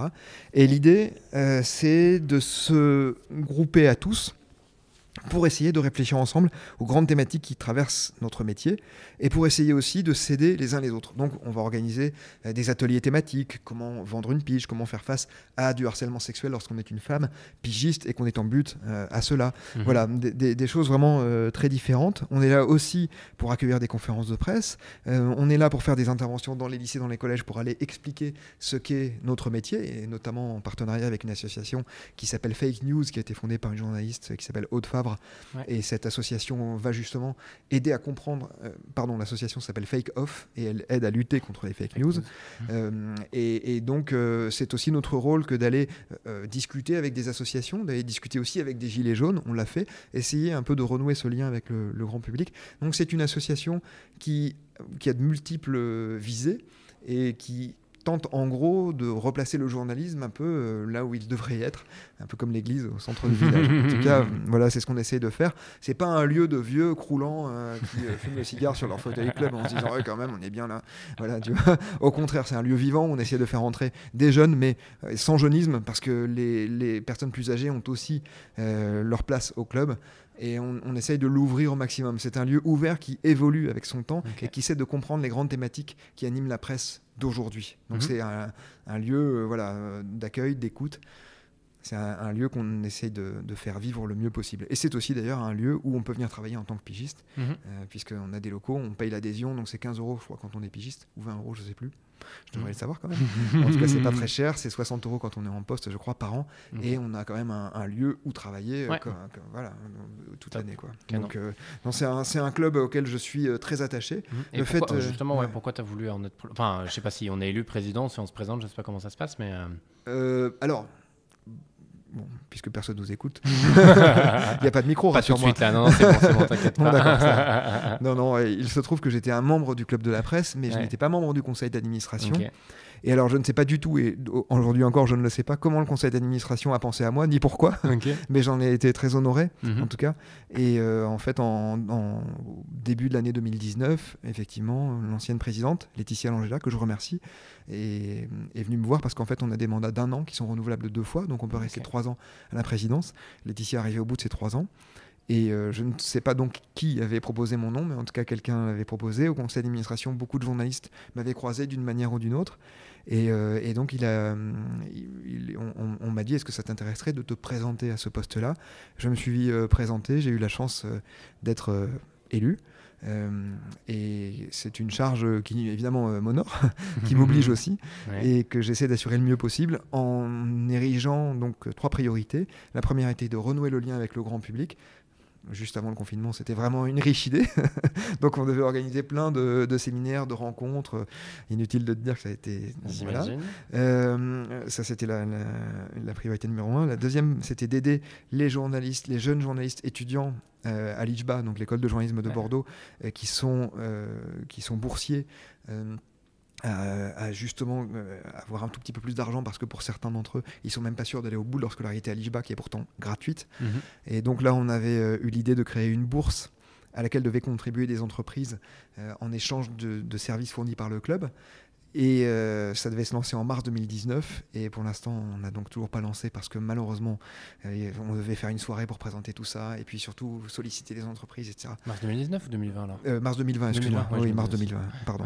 Et ça s'est pas mis en place, donc c'est reporté pour l'instant. Et troisième priorité qu'on a quand même pu un peu mieux mener, c'était aider les femmes qui évoluent dans ce milieu et en particulier les jeunes femmes à faire face justement aux comportements sexistes, au harcèlement sexuel qu'elles sont amenées à rencontrer. Alors, on n'est certainement pas le seul milieu concerné, mais on n'est certainement pas non plus un milieu euh, exempté de, mhm. ces, de ces mhm. graves problèmes. Et le souci, c'est que beaucoup de nos consoeurs, notamment en début de carrière, sont justement des journalistes pigistes, c'est-à-dire soumises en permanence au bon vouloir d'un rédacteur en chef, d'une rédactrice en chef, mais là en l'occurrence il est plus question de problèmes rencontrés évidemment avec des rédacteurs en chef, donc d'un rédacteur en chef qui va peut-être parfois avoir un comportement sexiste, voire pire, et si tu réponds ou si tu ne fais pas ce, que, ce qui t'est demandé, bah, tu es écarté sans autre forme de procès. Si tu es salarié à plein temps, tu peux pas être écarté comme ça par quelqu'un, mm-hmm. juste parce que tu as refusé euh, mm-hmm. ses avances. Mm-hmm. Quand tu es épigiste, c'est beaucoup plus facile. Donc on essaie de s'organiser de sensibiliser, de faire aussi des ateliers avec des avocates mm. et des avocats d'ailleurs, spécialisés là-dedans, mais je, disais des avocates parce qu'on fait des réunions en mixité et on fait aussi des réunions en non-mixité pour favoriser la parole des femmes justement et qu'elles puissent présenter à des avocates euh, précisément le problème qu'elles rencontrent mm. sans avoir peur du regard ou du jugement mm. euh, des hommes. Ouais, ok, c'est top, bravo. Ben merci. Euh, bon après, j'aurai des questions sur le journalisme, le rapport entre le public et le journalisme, mais on va d'abord parler de podcasting. Ouais, avec plaisir. Et pourquoi avoir créé un podcast Un podcast, c'est intéressant ça comme sujet en ce moment Alors, euh, vraiment, euh, je te le disais tout à l'heure, moi je suis un, pur journaliste, en tout cas pur journaliste par, par cela j'entends. Je veux dire que ce qui m'intéresse, c'est l'aspect journalisme, c'est l'aspect éditorial. Je suis pas quelqu'un qui suis euh, fort en marketing, en entrepreneuriat. Euh, mhm. J'ai fondé ma boîte, bien sûr, mais bon, c'est une toute petite boîte euh, qui, voilà. donc, c'est principalement né d'une envie éditoriale et journalistique, en fait. Voilà. Et moi, je suis un grand amateur donc d'information, de journalisme, tu l'auras compris, de nouveaux journalisme aussi. Donc, je me suis formé, par exemple, à ce qu'on appelle le mojo, tu sais, le mobile journalisme. Donc, j'ai appris à, filmer et à monter avec un smartphone. Et d'ailleurs, je l'ai fait euh, pour Arte un petit peu, je le fais parfois pour Arte. Et je suis ravi de le faire pour eux. Euh, mais parmi ces nouvelles formes de journalisme, il y a bien sûr les podcasts, et en particulier euh, les podcasts innovants comme les podcasts quotidiens d'actualité. C'est un genre qui apparaît en mai 2019, je crois, ou en janvier 2019 aux États-Unis avec le Daily du New York Times. Mhm. Le principe est tout con, tout simple. C'est qu'on interviewe une journaliste ou un journaliste sur un article très récemment écrit. Et cette personne qui est interviewée explique comment elle a écrit son article, qui elle a rencontré, comment on fait pour aller plus loin si ça nous intéresse, etc. Et euh, quand je suis tombé sur The Daily, j'ai vraiment été séduit par euh, l'idée. Euh, ça dure une quinzaine, vingtaine de minutes, peut-être un, petit peu plus que le nôtre. Et donc, euh, voilà, j'ai trouvé ça très intéressant. En mai 2019, euh, j'ai un problème avec les années. Hein, donc, parce que The, le, Daily est apparu au début de l'année 2018, et non pas 2019. D'accord. je, vais, y arriver. En mai 2019, au printemps 2019, les deux euh, euh, journaux du groupe LVMH, donc Les Échos et Le Parisien, lancent en même temps leur podcast, donc Code Source pour Le Parisien et La Story pour Les Échos. Et, il se, et ça marche aussi euh, très bien. Alors, ça n'atteint pas euh, les, les, audiences du Daily, qui est maintenant à 2 millions d'écoutes par épisode. Voilà, ah bah, j'ai la marge avec le pompon, moi, merde. je te laisse digérer ça. Et, et, moi donc. Et donc, euh, donc, évidemment, on n'est pas dans, ces sphères-là, mais ça marche quand même euh, plutôt très bien. Tout le monde reconnaît que c'est de la qualité. C'est fait par donc, deux hommes de radio à la base. Jules Lavie, qui a été très longtemps à France Info mhm. pour euh, Le Parisien, pour le Code Source, et Pierre-Yves Fay, longtemps à Europe 1 pour La Story des Échos. Donc moi je trouve le format très très réussi. Il se trouve que je connais plutôt pas mal Jules Lavie qui est un copain et qui est quelqu'un de très bienveillant et que j'aime beaucoup. Et euh, j'en ai discuté euh, plusieurs fois avec lui. Et puis au bout d'un moment je lui ai dit écoute Jules moi j'aimerais faire la même chose en régional. Est-ce que tu peux m'aider, me donner des conseils, etc. Et là vous avez deux types de professionnels, donc dans le journalisme ou ailleurs.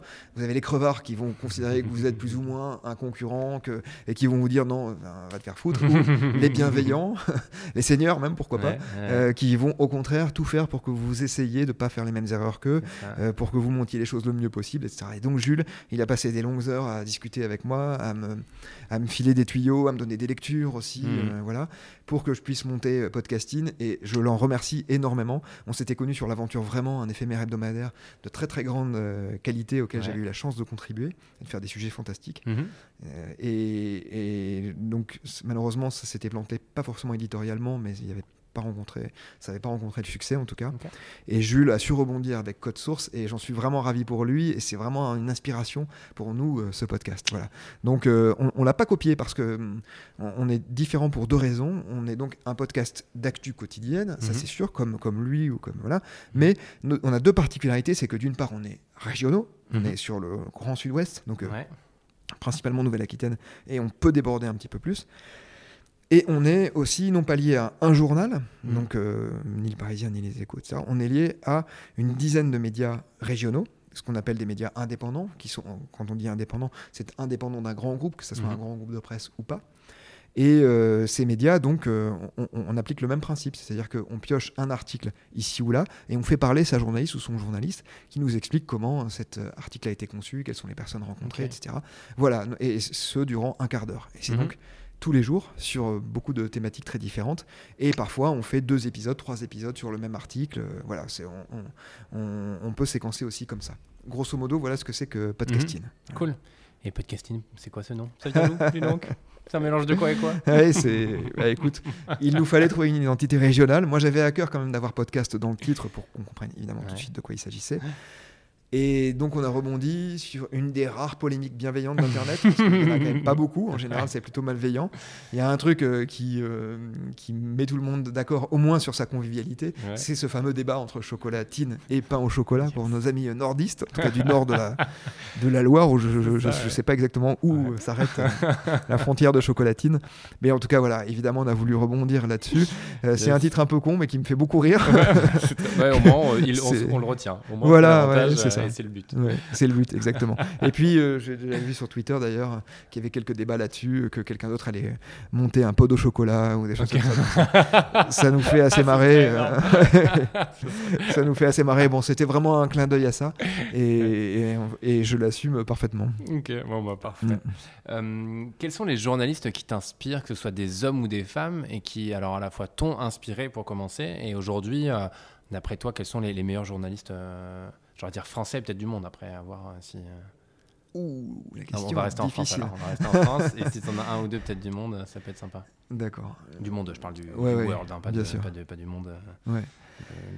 Euh, écoute, moi je dirais, euh, je, je vais rester en France tout simplement parce que le- il y en a que j'ai rencontrés et que je lis régulièrement et que je ne lis pas assez régulièrement la presse étrangère, même si je la lis euh, tous les jours, mais je lis, j'ai la chance de lire euh, à la fois l'anglais, l'espagnol et l'italien, comme je te le disais tout à l'heure. Donc j'alterne beaucoup ces journaux-là et très sincèrement, je connais pas suffisamment euh, les, les- les journalistes des Ouais. pays étrangers pour pouvoir me, me prononcer là-dessus. Hum, Donc je vais rester sur la France en parlant d'abord peut-être, pourquoi pas, de deux femmes qui m'ont euh, inspiré d'abord. Sophie Bougnot que j'évoquais tout à l'heure, qui est une grande journaliste. Alors aujourd'hui, elle fait quelque chose qui est un peu à côté du journalisme, elle fait plutôt de la communication. Mhm. Je le regrette beaucoup parce que je pense que notre métier a beaucoup perdu, parce que c'est quelqu'un qui écrivait très bien, qui était aussi une excellente chef de service. J'ai connu comme chef de service culture, notamment à François, mais je l'ai connu aussi ailleurs. Très rigoureuse, euh, quelqu'un de très droit aussi, donc pour qui j'ai euh, beaucoup d'amitié Mhm. et aussi euh, beaucoup d'admiration et de respect. Euh, Il y a, il y a d'autres euh, figures euh, du journalisme qui m'inspirent. Je parlerai par exemple d'Isabelle Orlans, qui est spécialisée en, en justice et que, dont, dont j'aime beaucoup aussi le travail, à la fois à l'écriture et puis euh, de la même manière la droiture. Euh, je parlerai aussi peut-être de Sandrine Chenel, qui est une journaliste euh, spécialisée éducation Mhm. et qui, euh, elle aussi, est- elle- alors elle est très active notamment pour aider les jeunes consoeurs et les jeunes confrères. Elle est très active dans des associations de pigistes, Ouais, entre autres. cool. Donc voilà, on, on met souvent en avant des journalistes hommes. Ouais. Ben voilà, je, je- je- je rends hommage bien. à ces trois femmes. Et puis après, ici à Bordeaux aussi, j'aimerais parler de certains journalistes qui m'inspirent et de Mhm. certaines. En tout cas, j'aimerais citer notamment le nom de Jean-Pierre Spirlet, qui a été euh, président du Club de la Presse il y a un petit moment, qui a été à sa fondation aussi, et qui est quelqu'un qui, avec beaucoup de bienveillance et de gentillesse, nous accompagne encore aujourd'hui Mhm. et notamment moi m'accompagne euh, et, et- et m'aide parfois dans certains choix, m'aide aussi à comprendre le passé du club, etc. Donc je l'en remercie euh, beaucoup.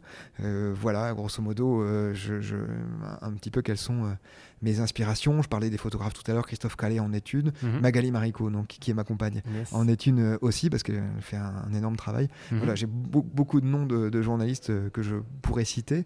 Et puis un, un petit dernier quand même qui est euh, un, un local aussi que j'aime beaucoup, qui s'appelle Laurent Perpignan Iban, qui a été le premier invité de podcasting Ouais. euh, et qui sur sur les républicains espagnols et qui fait un énorme travail notamment sur les peuples sans État et qui est quelqu'un aussi de très engagé dans la lutte contre l'extrémisme Mhm. et euh, je l'en remercie beaucoup. On l'accueillera à nouveau euh, sur les ondes de podcasting. Bah. C'est quelqu'un qui, qui m'inspire beaucoup. Et peut-être pour terminer, euh, une, euh, une consoeur aussi. Il ne faut pas me lancer sur les consoeurs C'est les confrères. La fameuse technique de la tranche de salami. C'est ça. Petite tranche en plus pour finir.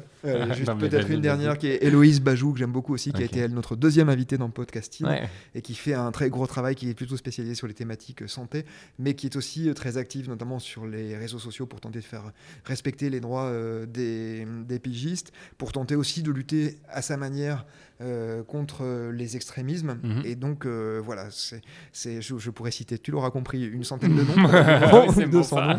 Mais en Ça tout cas, voilà, et ouais, Ouais, les quelques noms qui me viennent sont ceux-là, et j'invite Ouais. chacune et chacun à suivre leur travail. Voilà. Ça marche, bah, c'est noté et c'est surtout entendu. Je voulais parler un peu, pour terminer tranquillement, sur la presse, sa liberté et, et le métier. Alors, rapidement, je parle de trois trucs qui, bon, on pourrait passer des heures à parler de ça, mais l'idée c'est d'avoir ton avis un peu sur euh, à la fois le métier de journaliste, euh, qui est pas, euh, je, je pense, c'est pas le métier le plus apprécié des, en France, malheureusement. Non, il y a un paradoxe là-dessus. Il y a un paradoxe, et Ouais. justement, pourquoi en fait? Le paradoxe, c'est que effectivement, c'est sans doute l'un des métiers les plus détestés ou les plus controversés, les plus critiqués. Ouais. Et en même temps, ça reste euh, l'un des métiers les plus écoutés ou les plus connus, quoi, en les fait. plus connus, Enfin, et puis que les jeunes aimeraient le plus pratiquer aussi. Ah ouais c'est quelque chose euh, voilà, qui, est- qui pas. assez euh, paradoxal. Mhm. Je pense que cette euh, défiance, d'abord, il y a une forme de défiance qui a toujours existé et dans laquelle la presse a toujours eu sa responsabilité.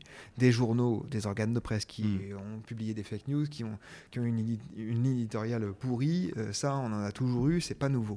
C'est ça. Le gros problème euh, aujourd'hui, c'est que finalement, ceux que l'on entend le plus, et surtout donner leur avis et parler sur des choses qui n'ont rien à voir stricto sensu avec le journalisme, ce sont encore une fois tous ces nuisibles, tous ces gens qui ne sont plus journalistes depuis très longtemps, Mhm. qui n'ont plus écrit un seul papier. Je pense à Christophe Barbier par exemple, lui il Mhm. se vantait carrément de ne plus être en contact avec le peuple, je sais même plus comment il l'avait formulé, et de ne plus aller sur le terrain en tant que journaliste parce que ça, ça pouvait le souiller, qu'il préférait être sur les plateaux télé parce que ça rendait sa pensée plus pure.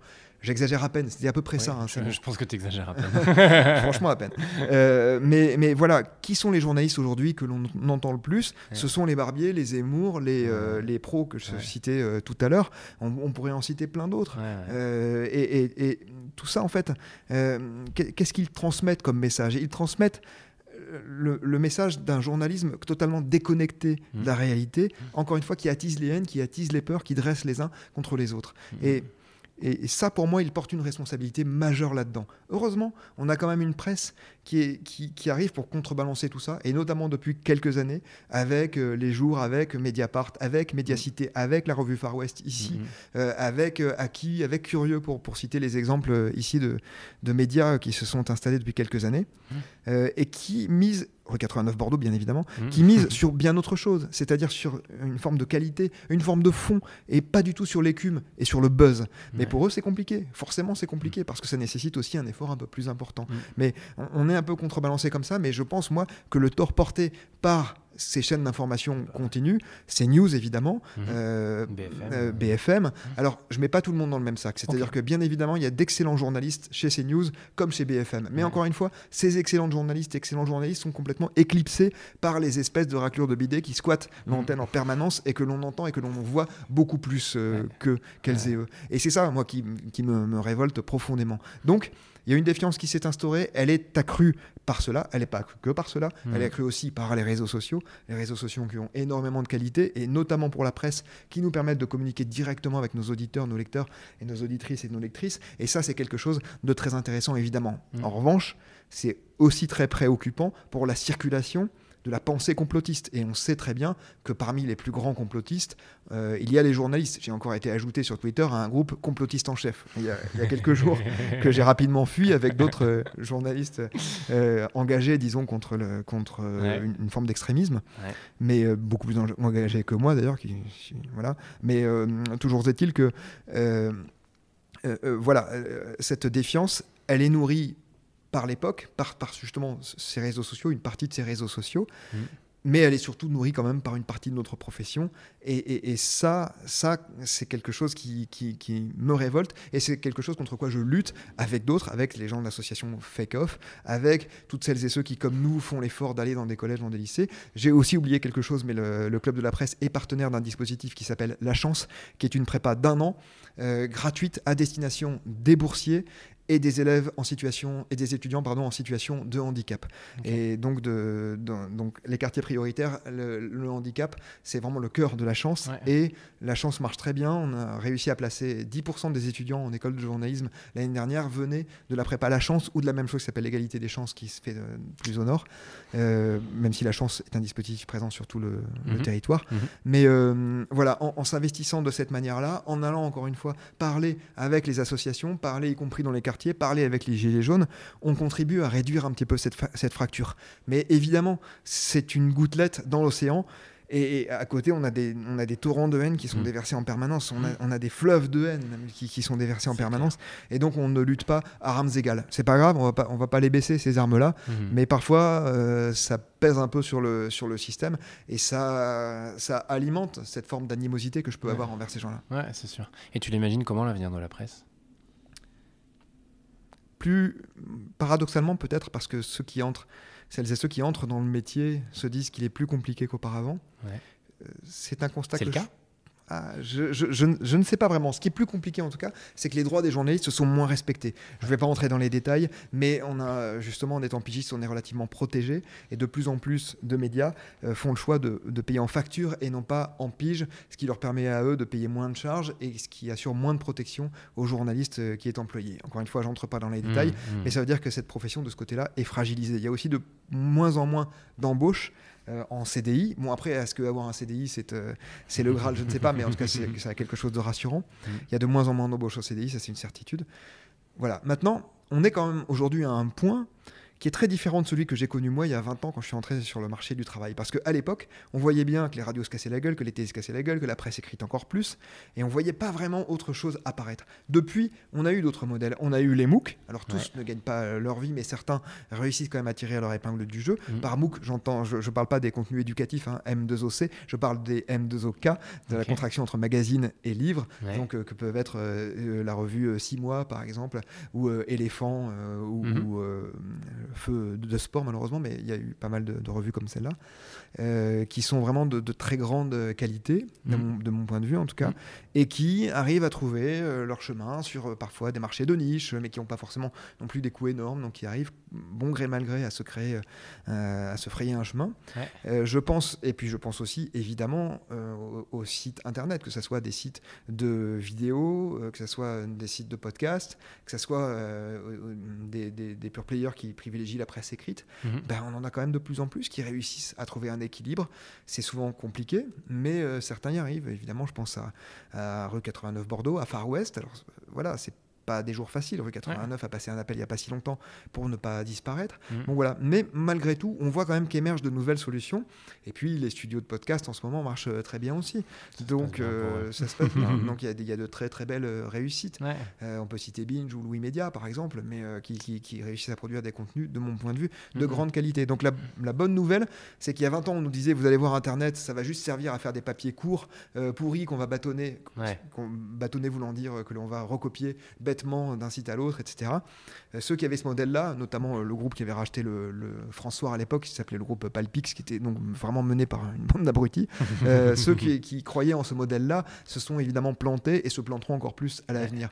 Et, et je, je pense que malheureusement, on va avoir de plus en plus de contenu euh, bien pourri, comme ce qu'on peut avoir avec les émissions qu'on évoquait euh, tout à l'heure notamment, euh, c'est-à-dire des choses qui vont alimenter la haine, mais je crois que face à ça, on va avoir aussi de plus en plus de choses de qualité qui vont venir contrebalancer. Mmh. Et, et, donc, il y a un avenir, et, et un avenir qui me semble être peut-être un peu plus réjouissant parce que des modèles émergent par rapport au milieu des années 2000, par exemple. Ouais. Pour autant, okay. ça reste un milieu très difficile, un métier très difficile, et, et, je, vraiment, je souhaite beaucoup de courage à mes jeunes consoeurs et jeunes confrères.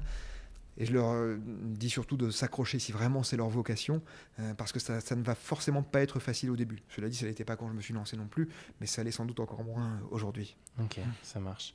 Euh, tu conseilles. Euh... Alors, j'allais te demander de, de conseiller une, une, presse en particulier, mais je vais pas le faire parce que. ah, t'es pas sorti de l'auberge. Parce que je suis pas sorti de l'auberge. tu vas nous dire de tout lire euh, ou tout regarder, je ça. sais pas.